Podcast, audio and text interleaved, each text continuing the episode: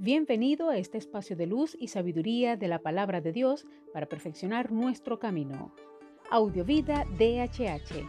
Vívela hoy. Les habla la pastora de jóvenes Vanessa Hategui de tu casa DHH. Dame una palabra de ti.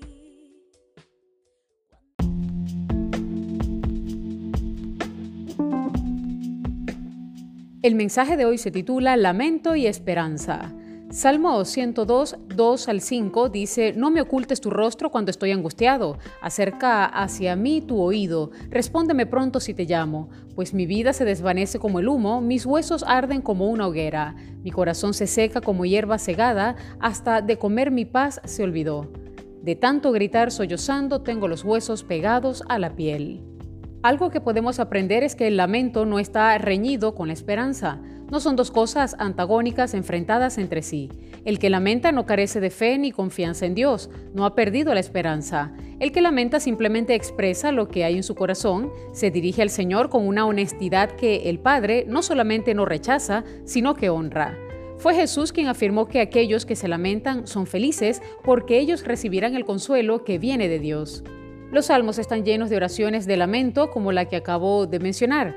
Oraciones duras, honestas, descarnadas, llenas de dolor y de desesperación. Sin embargo, a pesar de que comienzan con esta brutalidad, acaban con una afirmación de la bondad y la ayuda del Señor. ¿Contradicción? Para nada, más bien diría lección para la vida, porque el lamento es bueno para el corazón y para el alma. El lamento es higiénico, sanador, restaurador. No podemos experimentar sanidad hasta que hemos lamentado todo lo necesario.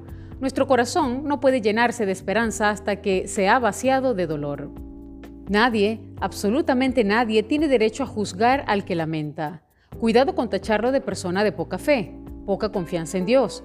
Cuidado con las palabras fáciles que solo sirven para agravar el dolor. Hasta el necio, dice la escritura, pasa por sabio cuando calla. Si lo necesitamos, hagamos lamento. Si otros lamentan, honremos su dolor y acompañemos con un respetuoso silencio. Oremos.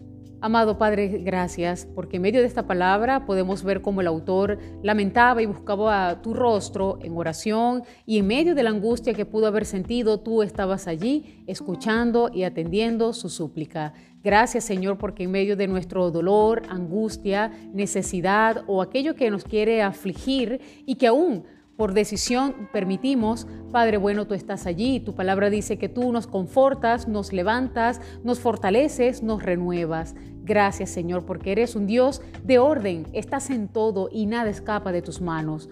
Hoy venimos y ponemos delante de ti nuestras quejas, lamentos y angustias y pedimos que seas tú el que renueve y conforte nuestras almas. Gracias Señor. Amén.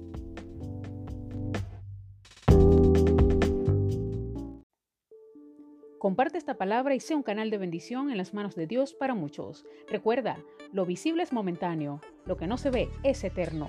Audiovida DHH. Vívela hoy.